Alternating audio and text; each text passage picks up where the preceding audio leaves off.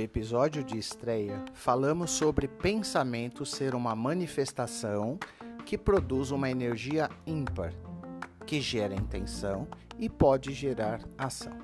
Pois bem, ao de hoje, pensei bastante e escolhi ser disruptivo. Por isso, vou contar uma passagem do dia 8 de fevereiro de 2012 que mudou minha percepção sobre apego. Isso mesmo. Chamo esse evento de Tenha Suas Assadeiras, título desse capítulo. Bora lá? Naquele dia, em plena hora do almoço, precisava visitar uma cliente. Por diversos motivos que não vêm ao caso, poderia deixar esse compromisso para depois, principalmente porque se tratava de uma visita só para a retirada de alguns documentos. Creio que minha reação natural foi a mais sensata Encarei o compromisso e, por mais chato que pudesse parecer, ofereci o que tinha de melhor, minha atenção e dedicação. Ao chegar lá, fui recebido como se estivesse na casa da minha avó. Minha cliente era uma viúva com pouco mais de 60 anos, que morava com sua mãe, uma jovem senhora de 86 anos. Na sala, ao mesmo tempo que sentia o cheirinho de coisas gostosas dominando o ambiente, escutava barulho de louças sendo lavadas. E da cozinha, a mãe dela disse: Ricardo, desculpe não, ter, não te receber.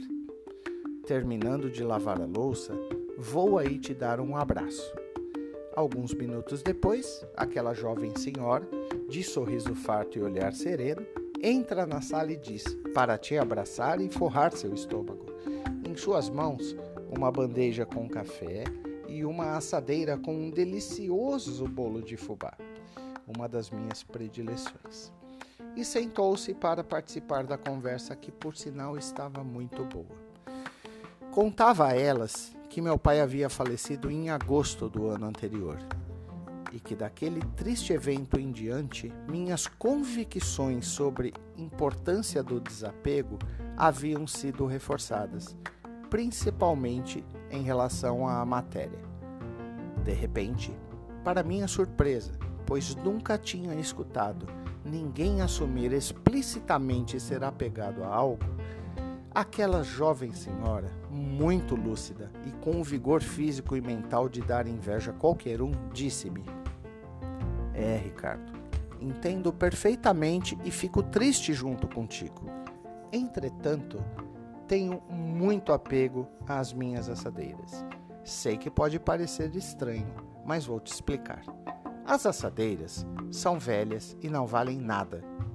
Mas toda vez que estou fazendo um bolo, uma torta, biscoitos ou uma lasanha, para mim isso representa alegria, felicidade e saúde tenho a certeza que outras pessoas também poderão compartilhar comigo estas coisas gostosas da vida e momentos de alegria plena. Bingo! Fiquei na casa delas mais ou menos uma hora e meia. Foi muito agradável e revigorante. E, sobretudo, aquela confissão de apego permitiu que eu refletisse muito sobre nossas ações e comportamentos frente ao cotidiano. Uma simples visita que tinha tudo para ser chata trouxe uma série de lições e ensinamentos que carregarei para o resto da minha vida. Daquele momento em diante, comecei a reavaliar todas as situações e circunstâncias de forma mais ampla, das mais simples às mais complexas, das mais feias às mais bonitas, acreditando que sempre temos alguma coisa boa a extrair de experiências simples como essa que possam ser transformadoras em nossas vidas. Analogamente falando, essa experiência pode trazer inúmeras conclusões e percepções a respeito das coisas simples da vida. Mesmo porque, muitas vezes, procuramos sentido para aqueles momentos difíceis em respostas complexas, que muitas vezes estão fora do nosso alcance, inclusive nas questões econômicas. Sabe aqueles pequenos detalhes que podem fazer a diferença no dia a dia? Então, eles estão disponíveis a todos, basta observar, ouvir e assimilar. Por isso te convido a uma reflexão.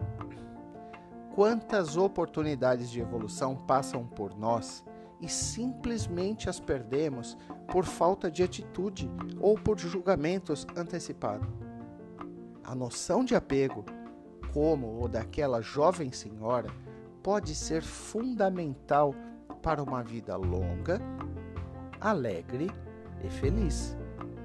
Logo, daquele dia em diante, sem medo de errar, passei a afirmar com muita convicção: tenha as suas assadeiras. Pense nisso. Muito obrigado pela audiência.